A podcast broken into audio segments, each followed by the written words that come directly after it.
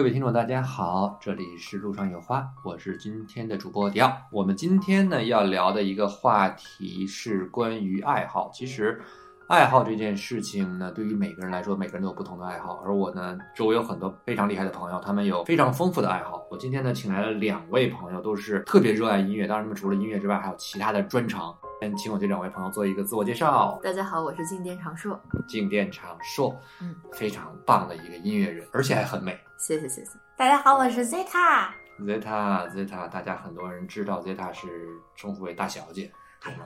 但其实就是 Zeta，嗯和大小姐完全没有关系的。一个著名的作曲人兼音乐家，哎呀，你过奖，荣幸了，荣幸了。是吗？啊，我最早知道，最早以前见到 Zeta 的真人是在 VGL，就是电子游戏的这种音乐会音乐会上，对，就是就是电视游戏吧。台台上有一弹琴的爷们儿，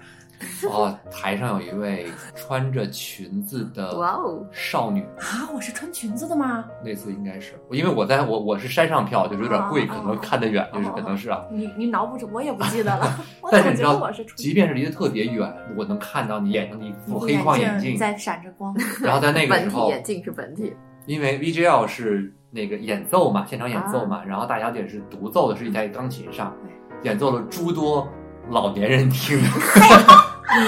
行的什，么赤蛇要塞呀、魂斗罗呀、超级玛丽啊这些，对一些音乐，然后现场人所有人都激昂了，对对这种被点燃的感觉。对对对。从那之后就奠定了我对这个 Annie 的，就是我们这个 Zeta 的一个特别深刻的一个印象。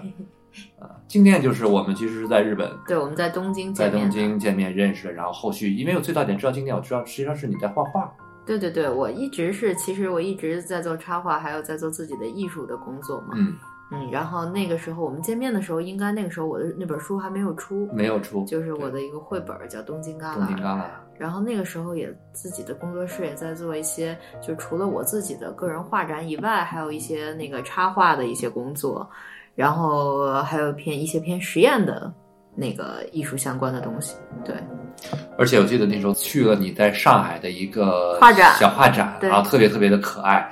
呃，有很多画的特别怎么说光怪陆离也好，这种天马行空也好的那些画特别特别好玩，还有一些特别好玩的周边，我当时还买了几个口罩，对，把呼吸还给自己。二零二零年的时候还用上了，呃，特别特别可这爱。这是这算是我的预言吗？我不要这样。不要这样。然后后续后续就是慢慢的，其实我知道你一直对音乐是有偏好的，对吧？然后直到我听到了你做的一首歌《黄色黄色魔法法》啊啊然后会慢慢的再找到之前的一些一些音乐小段，就啊觉得好有趣。对对对对黄色魔法是那个我从原来的那个异能事务所独立之后，然后和我的一个音乐人朋友叫萨萨，我们一起做的一个也是一个实验性的电子音乐组合。然后在那个之后呢，我就就是越来越多的去去发发表一些那个相对原创的一些音乐作品。然后在一九年末嘛，然后加入的摩登天空。嗯，嗯，而且即将在五月初在上海的草莓音乐节还要对，作为演唱嘉宾、对对对，表演嘉宾，对吧？对，反正就上台问。这个是带着这回组了一个乐队，我们直接和乐队，我们直接上去演歌。嗯，就第一次在在国内上国内的户外的音乐节，还挺紧张的。我还挺挺期待你能在国内的这种音乐节上做一个这样的一个表演的，就是特别想想看一看啊。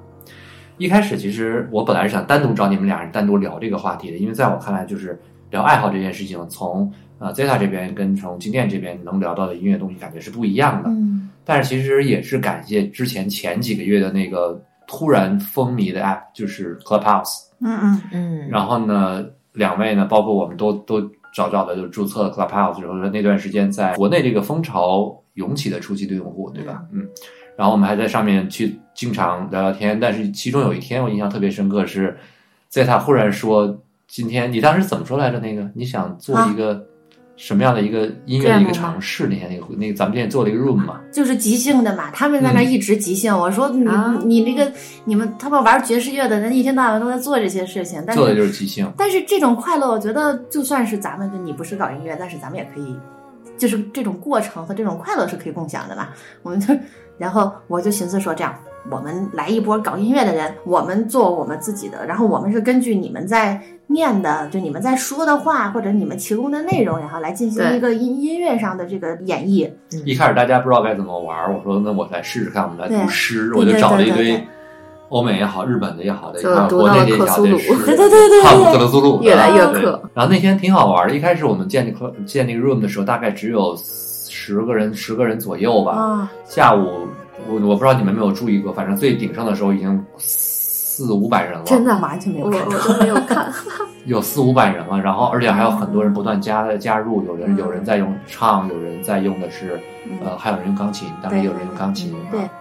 一直从还来了一个外星人，啊，对，从下午三四 两两一两点两三点一直玩到晚上五六点钟吧，嗯，那时候玩的我都上上完钢琴课，因为我之前是有一个钢琴课，嘛，你然后你刚来的时候还在开车，好像对对对对，在电车车上是吧不是电车上，就就是是开车开过那个电车。当时说一个命名，就是说一个题目，就是电车车吧。啊，，对，然后那个就是弄完了之后，我就跟你上完上完课之后，我又回来了。就觉得特别好玩。然后刚好我们这次又是跟你们俩人，又也吃了个饭聊聊天儿，就觉得这个话题放在一起聊可能会特别特别好玩嗯啊。那咱们这个不能免俗，还是把这个音乐这个事情从头刨一刨。你们俩，你们是怎么最开始接触音乐，而且从什么时候确定会会从事音乐行业？我娘胎里，嗯，娘胎里就是 我爸胎教教育好是吗？我爸我也不知道他怎么想的，但可能因为他就喜欢吧，就好像没有给我留第二条路。他有他有，比如说强制你去做什么吗？学琴啊，哦我都我当强制去学习，不是我根本就不知道我怎么会的，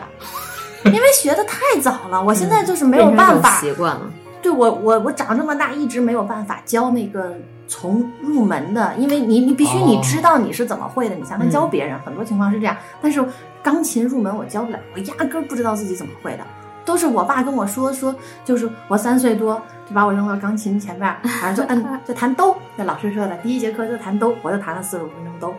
说孩子太小了，就弹弹那个四十五分钟就行了。我爸让我练一小时，然后第二节课弹咪，可能就这样，我也不知道怎么会的。先从按先从按键开始，对，就好像忍者啊，就是一直跳树苗，就感觉好像比如如说那个先练那个指法，嗯先练掌法，就嗯只练一个之后，然后练够了多少天，突然发现我掌握了一门神功。对能全能全破树大树这种感觉。对，因为我我开始有印象自己弹的什么曲子的时候，都已经非常靠后，都是都是已经到贝多芬的一些曲就子。记忆，就是是不是就嗯记忆就从那个时候开始？对，我能懂这个感觉。嗯就是酝酿在这个氛围里面，以至于其实你甚至感觉不出来自己在系统的学习。我不知道，就而且小的时候，有的时候你像记忆，你最早的记忆是从什么时候开始？嗯就有的时候我追溯不到特别早，就跟你说嗯从三岁什么时候，嗯就是有印象的时候，你可能已经在做了一件事情。对呀、嗯，就很多我们对特别小的记忆，其实都是自己的长辈什么都告诉自己的啊然后觉得自己有这个记忆，但这个记忆我觉得是植入的，并不是真正一直他告诉了我，我也不知道咋。对，咋会的。就是你很难追溯这些东西，它都是虚幻的，你又跟你现在又没有关系，嗯，所以说你只能感觉这是记忆是一种感觉。嗯，我就就这么说吧，有些曲目我是大了之后，就是别人在教小孩的时候，他在那弹，我觉得，哎呀，这曲子好熟呀，嗯，我知道我会弹，就能我知道我会弹，但是我并不知道我怎么会的。但是有一些经被植曲子，入了。对，有一些曲子我就知道我是怎么会的，因为我在练它。不同的时间段学会的曲目可能会有那样的一个。不是，就是当你开始有记忆啦，那就是太早了，那些曲子，你根本对对压根儿对记不知道怎么开始。就其实我跟我的经历跟 Zeta 有点像，因为嗯我也是在小的时候被 家里，我是被家里逼着上了那个合成器，就是那个电子琴的那个班儿，哇，所以那个时候正好就是大家就全都是小朋友，也是学龄前，就一人一台那个雅马哈。然后在那儿学，我们家有一台，对我们家好几台，反正一个雅马哈，一个卡西欧，我也不知道这个东西到底。他们让我换着弹这个，好像雅马哈那时候高级一点，感觉上。就是那个时候都是那个小孩儿还没上大还没上小学，那个班儿倒排的都挺满的。芭蕾之前也学了，但是我发现就不太行，太硬了这个肢体。然后最终还是就是一直是学那个电子琴，然后还有声乐，在那个歌剧舞剧院。然后我考那个民族和美声唱法，然后就考，就是当时都是考级嘛，嗯就考了八级，不知不觉中。但是就是那个时候老师就会说，通俗唱法，就是这个流行唱法，他们不是很很推荐去用这种。就包括那个时候，就会听一些流行歌曲，他们就说：“哎呀，这个就没有什么技巧啊，就是所以就会对这些东西有有所打压。其实，嗯，嗯但反正真不知道怎么会的。嗯，那从事音乐行业对你来说，等于就是反正一直在学，也没得可选，或者说也不想，也没有想过要选，没想过要选，就觉得这事儿就是应该我去做的。但是。我爸那会儿给我规划的路线是你上完大学以后去读研究生，上完研究生以后读博士，因为作曲专业嘛。哦、然后完了之后呢，正儿八经的，你要么去留个学，要么回来留校，就是就是非常学院派学院派的一条路。然后结果我到，因为 我爸爸就是虽然给我规划的很好，但是他实际上后期就是当我学会音乐之后，他就不咋操心了。直到有一天他忘了，突然我嘿，你咋你怎么不考研呀？我说我说那会儿都已经基本上就是，如果你该考研，就早就该背啊什么的，我已经绝对来不及啊！我说我不考，那你干嘛去啊？我说我我我工作去啊。然后我爸当这边啊，那然后也就接受了。那你最开始工作的路线是什么样子？我自己定的嘛，就是做游戏。，就做游戏，嗯啊，就做游戏的音乐。其实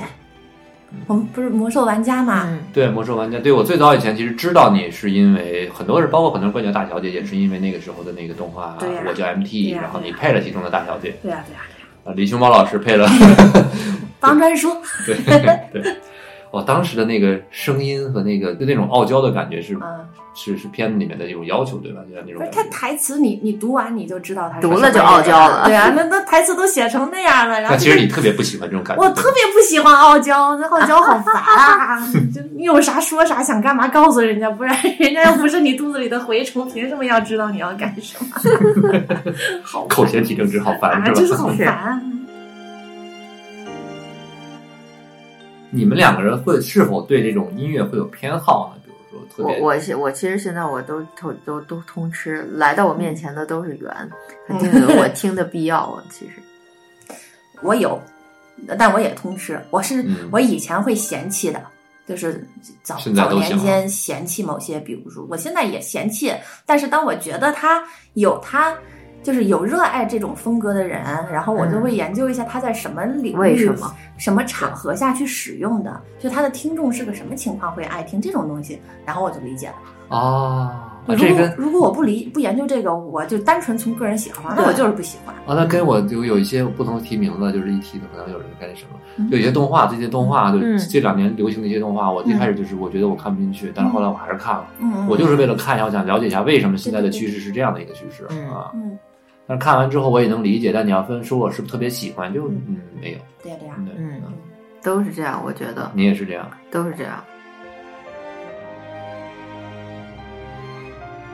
那你们从你们感上来说，因为我记得我听 Zeta 跟我讲过他的那种创作的这种嗯怎么来的创作，让我觉得特别的神奇，就是有一种上帝的指引的感觉。就是你们怎么从从零到的创作，真的就是忽然旋律就进来了吗？我觉得就是你看，像我，比如说，因为我除了那个就是音乐以外，我主要你们认识我一个身份，对，就是嗯画画嘛，我也是动画系的。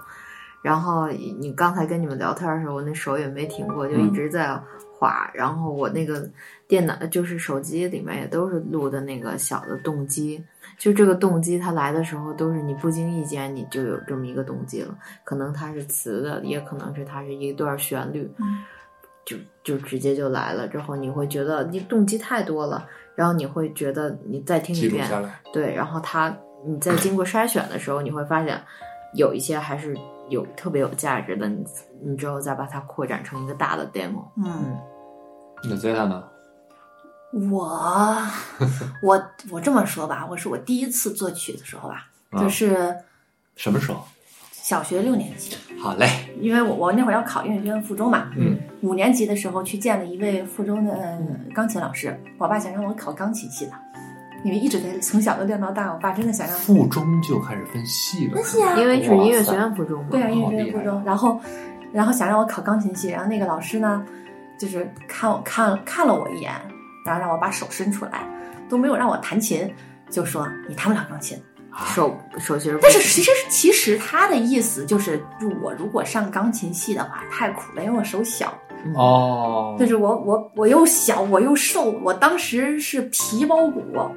嗯，明白。我看你，我看你的这手，比他短一个手指，但我手更小，他比我更小一点。我我的手就更比了一下手更纠结，嗯就是他们一直说我这个小拇指就畸形一样，特别短，嗯弹琴就特别的困难。嗯，对我，因为我弹琴八度已经非常困难了，嗯，就是我所有技巧上做不到。所以都，是就是有没有办法好技巧去，就是李斯就是李斯特的曲子你够不着，哦人家是砰一个音下去啊，我要想我得不噜噜噜，物理上够不着，你知道？从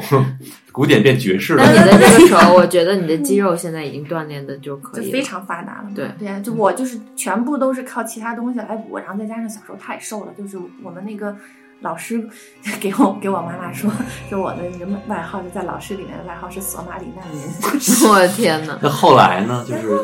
然后我爸就很生气，啊因为他也不懂为什么。我我这一是因为长大了，自己真的练，因为作曲系也要练琴嘛。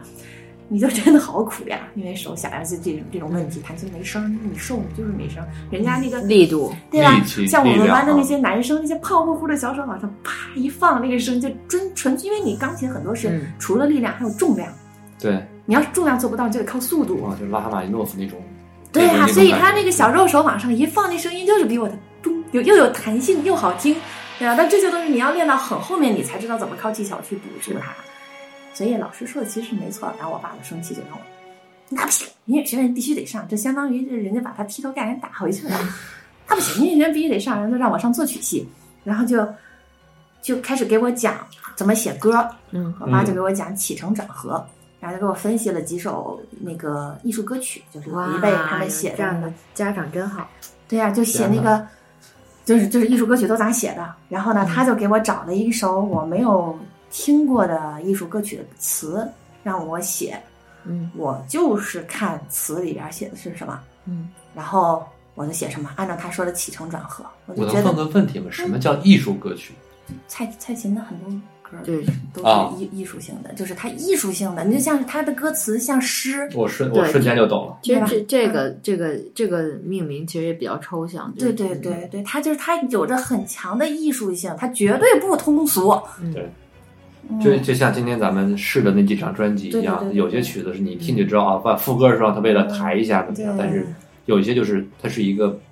就有篇章感的那种东西。对对对对，他有他有他自己在嗯的使命感呀，就他不是一个普通的啊，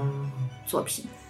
那这种起承转合是通过什么来完成的？你是咋写的，我们就咋写。哇听起来就是既简单又嗯根本不知道在说什么。对就是语开玩笑言嘛。对嗯，对对对。那从那既然这种语言的话，那那应该它有自自己的体系。那么你们呃每个人的灵感来源应该都不太一样吧？就是一样对吧？嗯那你们的灵感来源是什么？每首曲子都不一样，就是就比如你们获取灵感的这种创作的灵感来源，主要是有没有什么常动的方法？但是，这种神来之笔咱说哈，嗯，嗯，哎，我觉得反而神来之笔的灵感比较重要，多？是的重要就是它的怎么来的比较不一样。是因为本身我就有一个手账里面就写的，我因为我每天就是特别喜欢胡思乱想，嗯所以记的全都是各种各样的动机。然后有有些东西你就特别想现在你就要把它给写出来，这个是有一个力量，无形的力量必须逼着你要去把这个东西完成。就他在他在脑子里跟你唱呢，对，你不记下来，你不觉得你对不起他吗？你也不知道他是谁，他正在给你唱啊！你快把他弄出来。对，他就催着你在做。催命鬼。我记得我第一次跟静电在日本见面的时候，那天我们一个人一起吃饭，一个应该是七个人，嗯然后他在中间靠左一点的位置，我在对面靠右一点的位置。其实我们隔了大概两两个人一两个人位，嗯然后我就发现了一个特点，他在我们在其实因为那桌子比较长，嗯就是对坐一边四个一边三个人嘛，对吧？就是大家聊各自聊的话题，我们一边聊另外一个话题。我就忽然意识到这边有一些，就我有一种特别奇怪的东西，就当有人在嗯看着你，或者有人在忽然他的注意力转到你身上的时候，嗯我能感觉到。雷达启动。嗯就是我会发现，他那天我说的几个话题的时候，尤其是我提到一些人的时候，我就听到那边，我就感觉那边有动静。嗯后来我得看他就他就后来对我们来一句，我听到了几个我熟悉的人名，对吧？就记得那天，对我耳朵特好。对，然后开始话题就开始交交割，就本来是那天其实刚刚见面，并没有很熟，但慢慢我们就就熟络起来了。后来就嗯那天饭桌聊完之后，我就开始看了一些他他的一些，这个然后我们有一些共同的朋友在那边也介绍了一下，嗯因为我是那个对人说话声音特别敏感嗯，就适合当窃听的。我也是。然后 C 塔特别好玩。刚才下午的我在跟他讨论一个就是嗯这个关于爱好的这个话题的时候呢，背景音乐在放张专辑来着，我印象之中，他放我说稍等稍等稍等，我一定把音量调的很小，我我走神，我在一直在我我没办法做到，尤其是交响乐，嗯，就越越靠近交响乐这个这个类型的时候，我越做不到同频分析别人说什么，我就什么都听不见。是因为它的体系太太完整不是因为。就我们在整个这个受训的过程，因为我学的实际上是呃，你说俄罗斯都不行，都得说是苏联，再嗯或者再往前，就是就是俄系的，那主要就是俄罗斯人去分析的，嗯，像那个古典时期的这些东西怎么写，就是这这个大量的工作就是在听这个东西，然后把它背下来。嗯有谱子的、哦有谱子照谱背，没谱子的就干耳朵听，听完了背。哇，就好像这个真的好像就是学写作，就是你要背大量的诗啊、词啊之后对啊再所以你会进自己自动进入分析模式。就根本停不下来。对，而且你说到后面开始就写作时间长了，你现在要以前只是个分析啊，它是。这是最早就是分析它是啊哪个乐团的哪个版本哪个指挥啊，最早是这样，后来就开始变成多少支圆号，多少这个大提琴啊，这大提琴听着像是哪个什么，就然后就开始想，然后就作曲配器法和声，就脑子里就开始过数据，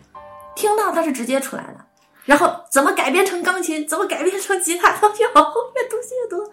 我操这种情况，我忽然觉得我好像能理解，就是我在听，比如说各种节目的访谈节目，或者说一些呃一些人在就是饭桌上说话的时候，嗯，我会很认真的去，就他来一句话，我大概就可能分析出来他的这句话的目的，下一个导向性是什么，然后他他说这句话引引言就往往哪个方向去引，啊，就我也会尝试去用这样的分析，包括看书，比如说我在阅读一些，就是我有一段时间特别爱看教科书，啊，就是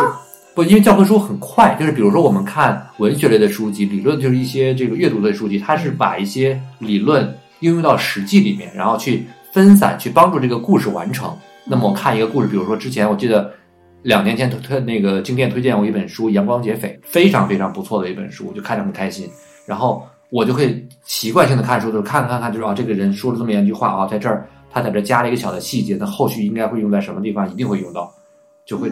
这是早期读书读的一个，看那个推理的嗯推理类的对东西。然后再后来就变成了我喜欢看教科书，是因为你知道教科书它也有一套逻辑，虽然它讲都是纯理论，但还是要就像推小学时候学公式一样，啊，它这个公式往下公式推导，它是有一个大概的一个逻辑的。这我也是朝着这个这种东西去去推，但是你比如说我这东西不没有什么所谓的灵感，有的时候是听得多了、看得多了之后的一个总结，嗯对吧？那像你们这种，比如说刚才你说的这个呃这种体系啊，去学习啊、数据啊分析，那嗯其实你们是像刚才你们说，经常是很多旋律是忽然就灌到了脑子里的就，有人跟你唱，你就把它弄了出来。对，他就这个要你把通过你，然后你就把这个东西必须做出来，真的就是这种感觉。这有点是不是有点像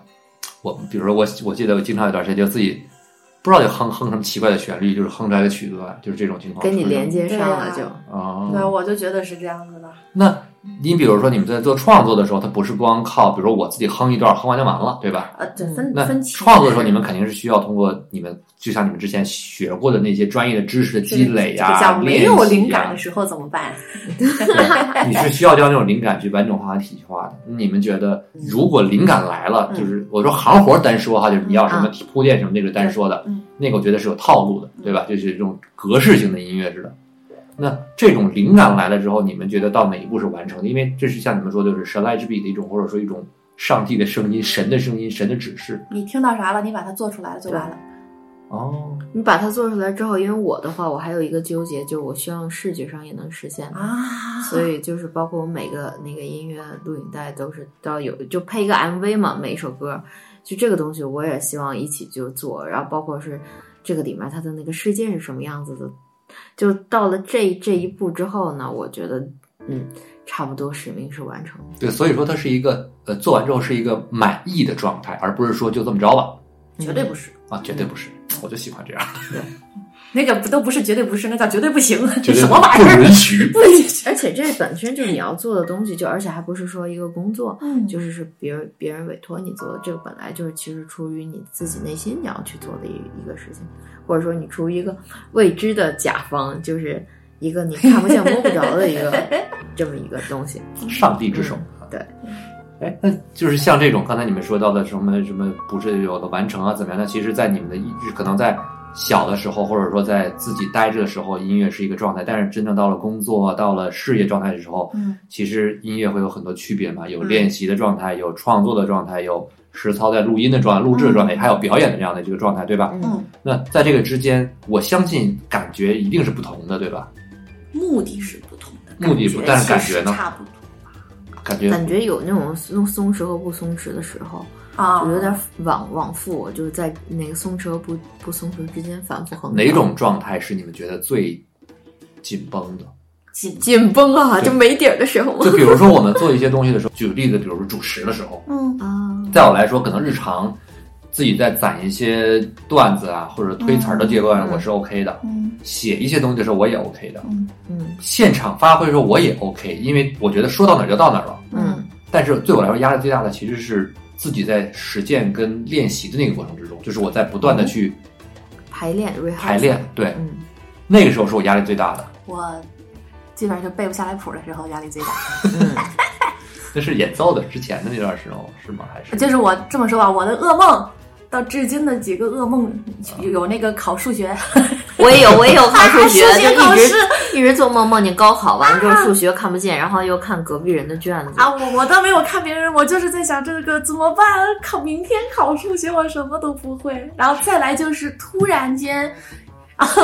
对，这个突然上台会分为两种情况，特别吓人。一种是突然间让让我上台，然后我说那曲目是什么？而且是和大家合奏，嗯啊就是他不是让我自己独奏，他让我跟大家合奏，然后我根本不知道曲目是什么。比如说是他们正在排戏，就是戏剧或者音乐剧，然后告诉我说你快上去，快上去，因为没有钢琴啊，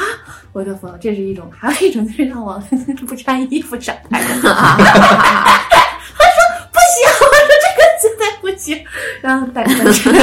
嗯 所以你的主要你的主要武器就是钢琴，对吗？现在还是说对对。你怎么怎么怎么按照武器这有不，因为玩家其实说法？因为我想起一个，我小的时候在学，我学过电子琴，但是就真的就很快就荒废了。嗯呃，我们家太不限制我了，这个都不想学就不学。对，然后还没办法，我们家没有这个熏陶嘛。嗯呃，然后呢，就是那时候听过一个段，就是说学钢琴的跟学电子琴的其实是有点儿，好像有一点点什么什么差异跟？对对，还是说有一些什么好像谁谁好谁不好这种东西，是是这样吗？嗯，怎么说呢？你们弹都俩就是做弹的一个电子琴，钢琴。对，因为我小的时候一直是学电子琴，它合成器就是你会感觉到，哎，这里面啊包含了钢琴的感觉是的。但是我为什么重新我又去拾了一下钢琴的感觉？因为它的打击感确实是真的完全不一样对，所以我是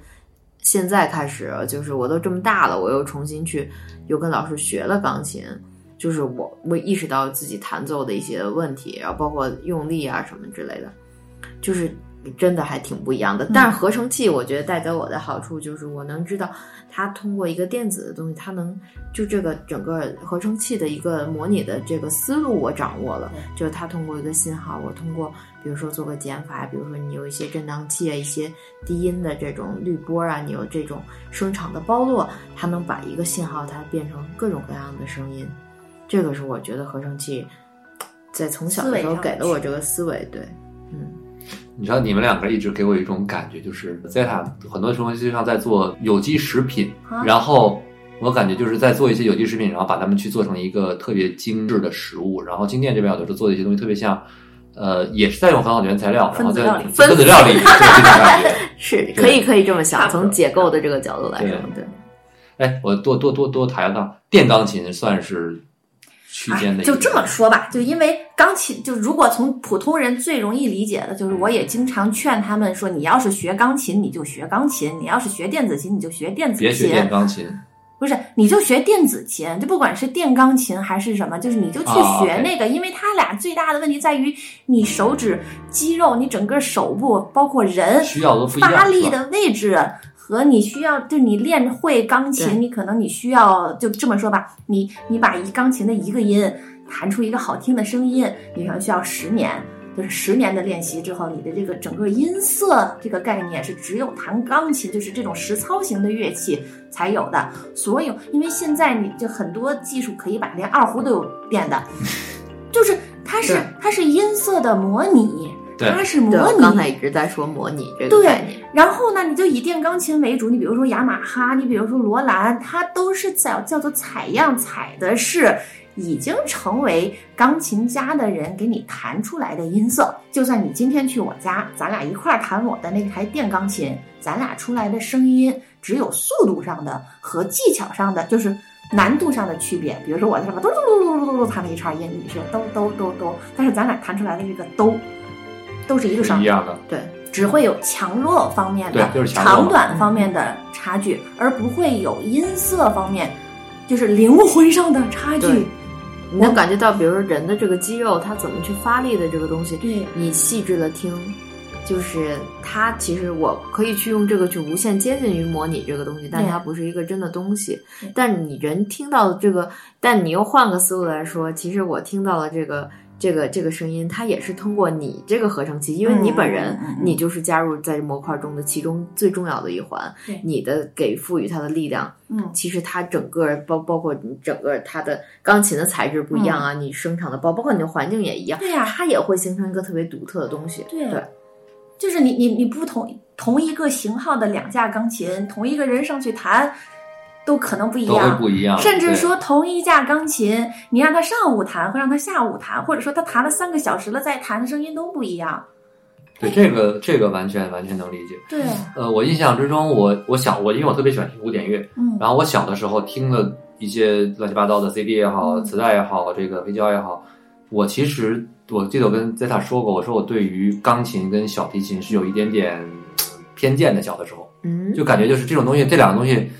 他们的表演性过于强了。太，强了，对。主奏乐器。就是换句话说，我更我其实更喜欢听，比如大提琴啊，然后中提琴啊，哦。或者是一些甚至是甚至是号啊，就这种的声音，甚至是定音。鼓嗯。这些东西。中中对，对，然后我特别奠定这一点，是我记得在零四零零五零六年那会儿，然后在欧洲的时候见过一些卖艺的人，嗯。他们很多人做的其实是打击乐，嗯嗯，我觉得真的是我那时候就惊为天人，就是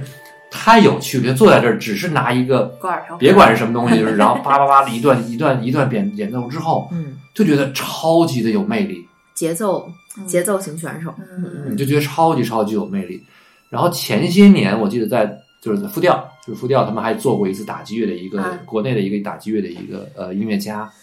演奏了好多种不同的演打击乐，当时就在这种感觉找的太舒服了。当然这几年可能随着年龄越来越大，对于小提琴和钢琴反而越来越能包容，觉得就是以前那种其实就是偏见，嗯，现在知道真的美好就是美好。跳什么呀你？那也也会有，就是每个人他对于就是这个声音振动频率的偏好不一样。就有些人，比如说包括你对节奏敏感，因为你对你对鼓的这个这个频率，其实鼓的这个震动的东西，它是最能唤起人们就是这个律动的这个东西。所以你你就很多，我觉得男生可能会对，而且我觉得他可能就是嗯，你说 中高频的接收能力衰弱一点衰退了之后，耳朵，啊，就习没有那么刺耳了。有可能，有可能。说到工作这事儿啊，就是我们经常说啊，你们爱好就是音乐，就是各种东西，但是但是你们工作也是音乐，对吧？那在工作之中，我们因为涉及到要跟人跟人之间的沟通，肯定会有不开心的时候。嗯，你们在这种情况下，怎么去把这种方法去平衡掉这些快乐之中的不快乐？也就是会不要去影响你们的爱好的这种。接受它，解决它。嗯，我不是花钱，哎呀，你看，好有趣！你得怎么看什么花钱，怎么花钱，就是消消费。不是他啊，你比如说吧，就是你啊会碰到你不喜欢的乐手，你像我，对吧？啊我之前就是我不会当着人家的面儿说人家，啊！我还没有脾气坏到那个程度，嗯 但是我会在他在里面啊，老师麻烦您再演奏两遍，然后我就不理他了，我就开始打电话给另外一个乐手发信息，我说那个明天有时间录音吗？啊，就是去解决那，就是解决他嘛，就就是解决他嘛我并我我不太能接受，去改造，就直接换。你你就是在这个东西，就是你遇到了这个问题，嗯你就直接是非常非常直接的去把这个东西解决就。把它给干干干掉。就把问题从根源上砍除。对，因为其实吧，就是很少有说是，就基本上就两种情况，一种叫可以，一种叫不可以，嗯啊，不会说是有中间这个到底可不可以？你只要问你的灵魂，它一定在里边拿个大喇叭告诉你不可以。不，其实我我有想过这个问题，就其实多数情况下遇到一件事情，在合作或者合合作伙伴也好，甲方也好，乙方也好，无外乎就是可以和不可以。嗯所有觉得脑海之中，我我个人觉得哈，嗯所有可能觉得那些嗯、可能可以不可以，都是有一种觉得就不可以。我能劝一劝他，改一改，没准就可以了。这不是因为这但这个是一种侥幸就。之前觉得那个嗯迭代的过程嘛，嗯就是它到底在不在你这个迭代的这个接受范围内？明白？不可以，就是它必须被迭代掉。就是，但它它在很长一段时间都处于一个灰色地带，但是你一旦你处在灰色地带，那就是你最煎熬的时刻，我觉得就直接要很把它快的走迭代掉算了走走出这个这个阶段。也没啥可纠结的。对，其实音乐这个东西就特别是一个特别容易共情的东西。对，如果嗯可能你合作的伙伴的时候，如果没有办法让你统一的话，你会影响对演奏跟表演的那个过程，对吧我我？觉得我还比较幸运，基本上我合作的人他们都能被我说服。对对对对对，那你比如说那个，嗯，那个。就还是沟通的艺术嘛，就对说就是像碰到一些那个那个去老艺术家，他就是没有 get 到你的这个点的时候，我觉得是他不愿意交，不愿意沟通。不，我不是，他分情况，他有的些需要一些话术，有的时候是他的技术能够达到，比如说我们之前录一些啊管乐的东西，就是他就是压根儿没明白你这个新的这个艺术形式，就或者是你这种艺术风格，他没有接触过。他是按照另外一种艺术风格向你表达，就替你、替你吹管的，叭叭叭，但我要是叭叭叭，那这种声音，嗯那连哄带骗，连讲带比划，然后就给他听啊什么，就这种是一个沟通的过程。但我碰到过一次，真的嗯无法完全无法沟通。完全无法沟通。我有一首歌嗯，我当时想让我想的特别美，我说啊，这样一种北欧的状态，就是北欧的那个全是那个恨不恨不得像是那个魔戒里面的那种老、啊那个那个凯尔特人的那种感觉。对对对，就全是老矮人，而且是上了岁数的矮人的情况。我让他们过来给我唱这个歌的低声部，就是一个和声，很简单，就几个音，他们是五度的，平行五度，呜呜呜，这样一一部分人唱呜呜，一部分人唱呜呜就行了吧？然后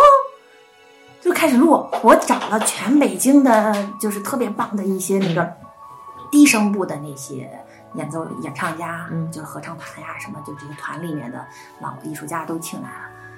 大家唱出来了一种我从来没有想象过的声音，哇哇哇哇哇哇哇哇哇！呼麦的感觉。我说我说这什么声啊？为什么这么脏呀？我他我以为是，脏我以为是跑，可还行真的就那个声音叫脏，因为他按说一个平行的五度就应该是特别空，就特别干净的一个，特别有震撼，汪的一下出来一个很整齐的声音，然后又特别包含着男性的那种力量感。嗯说这声音出来什么东西？嗯结果我就开始一个一个声部一个声部让他们唱，然后最后劈成一半儿一半儿的人唱，再最后劈成四个四个人唱。我发现了问题，一个人是吗？不是，是因为他们都是唱红歌和啊唱那个就是民族的唱法东西比较多，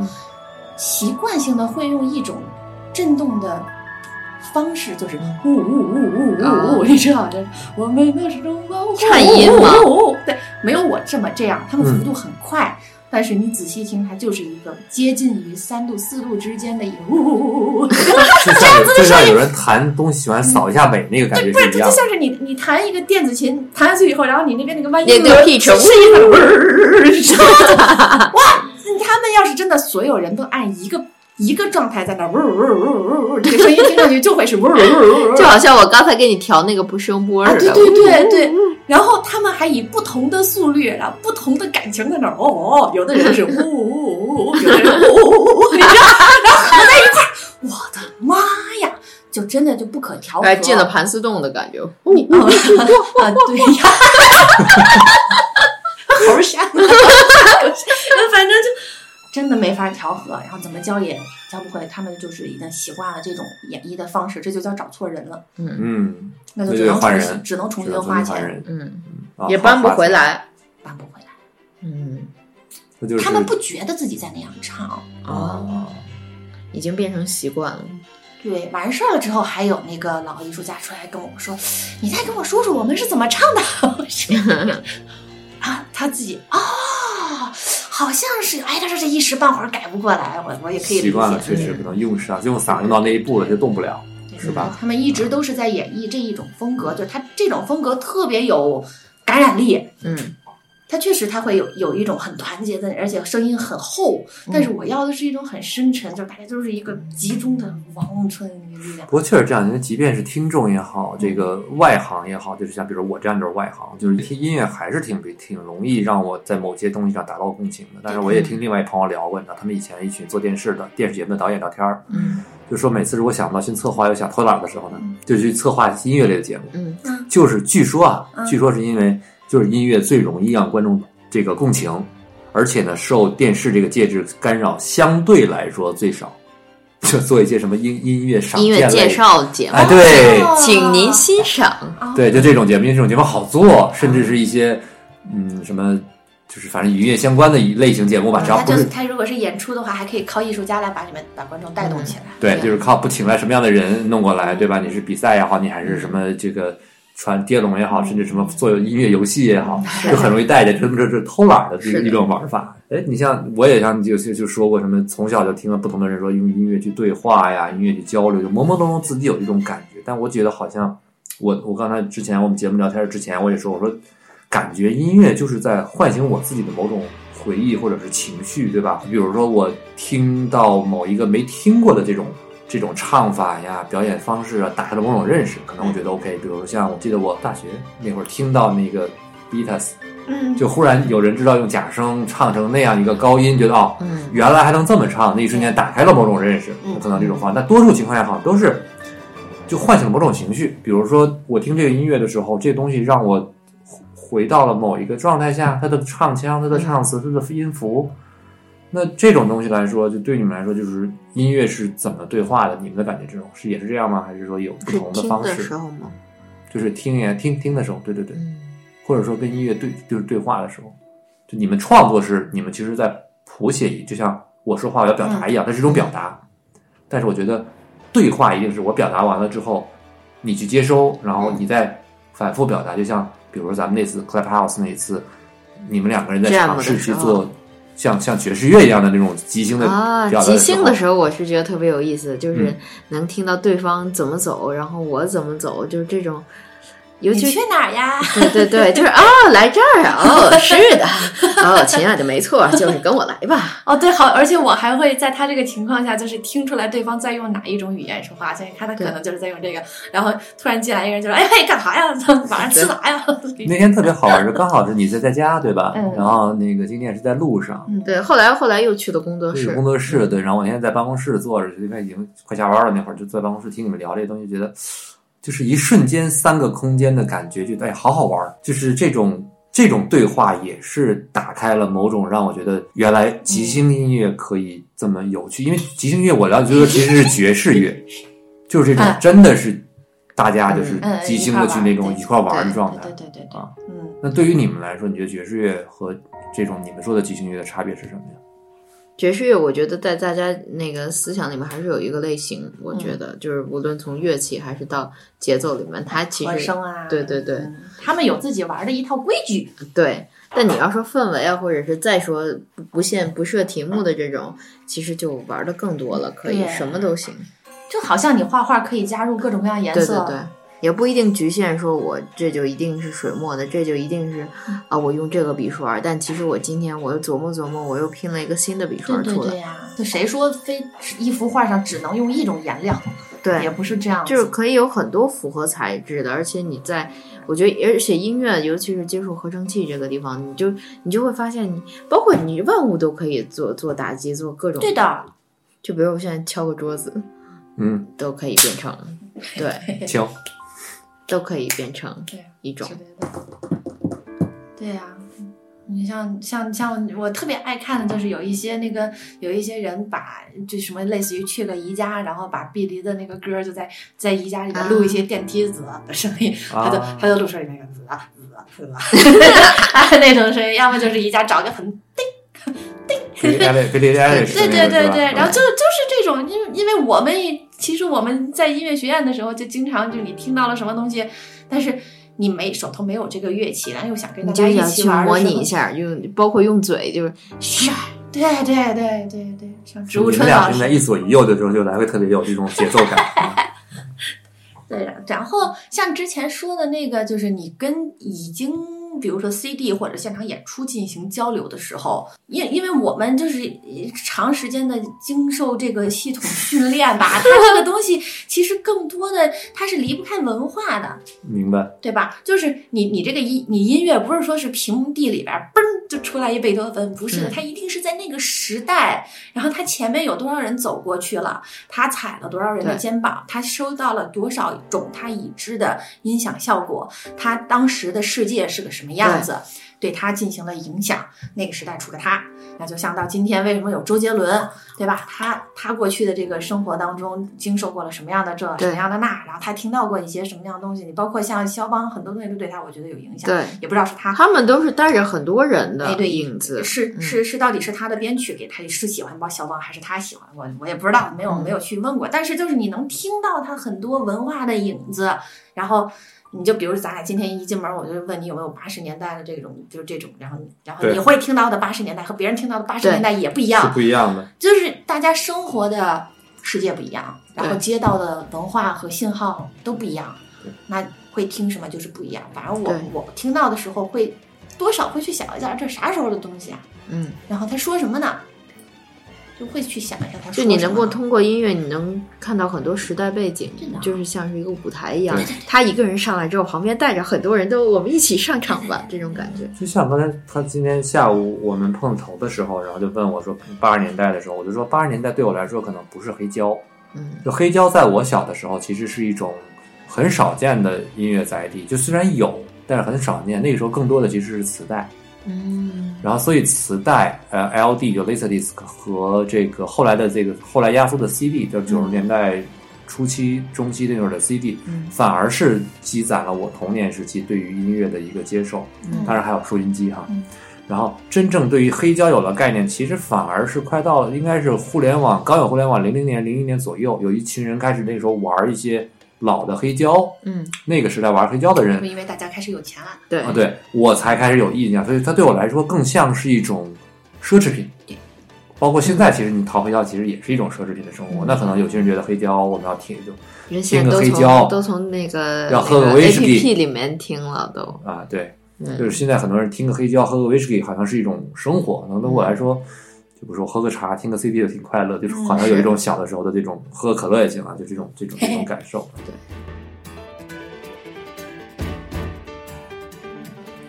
那像这种音乐，因为你像比如说我就是一个纯听众，那你们的作品也是肯定都是要面对听众的。那么从事的商业作品，你肯定免不了要去贴合，甚至说去迎合听众的接受程度或者喜好嘛，对吧？会会吧，会有吧？商业作品还之中行，我们角度不一样，对，我觉得这是一个，这是创作过程中从出从这个创作者本身出发的根本的不同。嗯嗯嗯，我们不迎合，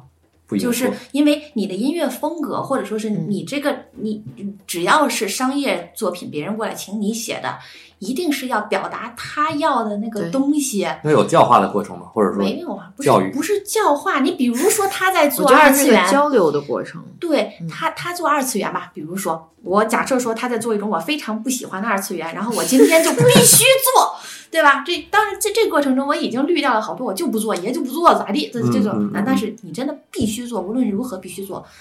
第一件事儿要研究的是人家的需求。嗯这个不是在迎合观众，这个过程有一个很很大的区别，对吧？就是比如说你要是迎合，就是你听他们爱做什么，爱爱什么东西，而且样本太大了。对对对，然后你就照着他，你去听，往死里听，把他们喜欢的都听一遍，照着写就完了。但我们不是，我们会去反过来说，首先一个问题，你为什么要我想要做？你为什么想要做这个样子的对东西？你的世界在表达什么呀？你的故事，你的人，你这张画或者你这个片段，你在表达什么呀？但凡他有一个理由，说我这块就得是这个，那就有它存在理由，因为这个东西最后产出出来之后，它被需要它的这部分人听，是故事听众互相之间的一种表达，而不是就我就要听这个，这是很大的区别。对，你知道这个就特别像我以前听过的一些东西，但是我还是会想，就是你是怎么去，要不今天就是讲讲，就感觉就是你们手边缺俩乐器，哎，现场就能表表达出来什么样的一个概念。因为我以前有过一个什么样的概念，就是我有些片子我看完之后并没有那么喜欢，嗯但他们的原声我超喜欢，有这样的情况。有些我就觉得故事非常喜欢，但觉得音乐差一点儿。哎是，相比后者，前者可能是让我觉得更有趣的，就是那个作品并没有多喜欢，甚至看完不想再看了。但是那张专辑我会反复不断的听，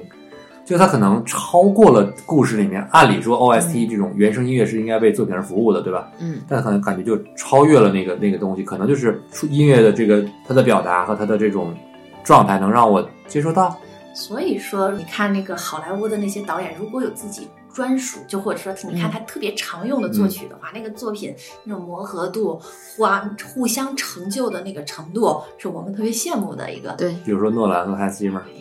嗯，对你像威廉姆斯，对吧？对，威廉姆斯和乔罗达斯他们，对然后那个莫里康，对嗯吧？他们这一大堆，他们所就就是让，对吧？对，就是啊，就对知道，对吧？你看他所成就，你不然他他成就他成就那个谁北野武和他成就宫崎骏是不一样的不。一样，完全对吧不一样。是那就是他作为一个作曲家，就是他就我们会有无数种表达的方式，但是我们会根据你的故事，你到底要啥呀？对对吧？我们我们这个时候不叫不能说它是命题作文，但是我们是在用声音音乐去再讲一遍你的故事。这个东西不是迎合观众，他而且基本都会融融入自己进去。就我再写我不喜欢的风格，就比如说，嗯，我我我很不喜欢那种口水歌，啊，但是真有让我写口水歌的时候啊，有的是啊。然后我就会去想啊，我说那口水歌要在什么时候听呀？你嗯这你总得你得是你你就算你再不怎么不不知道自己的需求，我也会问他说你你一定要口水歌吗？对，为什么呀？因为我们想要流量，这个可以理解。就他只他认为只有这种东西上口，能够会带来他要的那个流量，你知道吧？然后我我就再多嘴十万个为什么，问他你确定你的人群？我就说你看这首歌，他的受众人群是这，对对对对，就是这哦，那特别合理。他的目标人群就是听这些东西的人群，我再怎么不喜欢。人家得听的是，就是它的应用领域就是这样，那我就要去钻研他怎么写的，然后就十万个为什么，你到底要干啥？是，哇，真的就是每次听到就是这些你聊这些的时候，都觉得哎，现在手边就应该给你放一把琴，立马就能 直接就给这个场景就来一段配乐。对。关键什么叫什么叫这个什么口水歌？当当当，一个旋律，什么叫什么叫？完了，这得得罪人了，口水歌不。是他，嗯，这个人喜喜好不喜欢嘛，对吧？嗯对其实听，但是我觉得这个事儿也挺悬的。你说口水歌，一首歌它火了，其实它很多种因素火了，而且它火过了，它就已经已经是个过去式了。对呀其实它是很难再被复制的。你你我刚要说这个对，我就老说复制某，你就现在不用说别的，我我也不知道现在抖音榜单上最、嗯最高的是哪一首。那基本上一个月里边有 有一半儿的需求是问你能不能够去复制这首歌，我是真不知道咋做到而，且最后我们记住的只有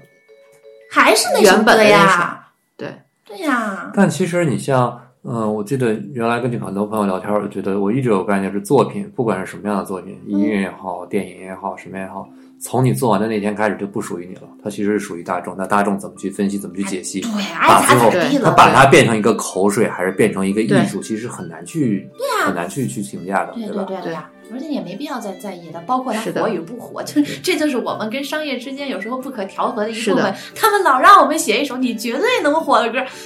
我要是能写，我能保证我要你。对啊，那那就我要你干啥？做对呀、一个是吧？我自己做自己做自己唱自己卖，那谁来啊？这个东西太，就你只能说是我通过，比如说现在什么流量啊、算法呀，我保证这首歌让五百万人听到。嗯，这是他们能做到，但是这五百万人愿不愿意听第二次，愿不愿意传唱？愿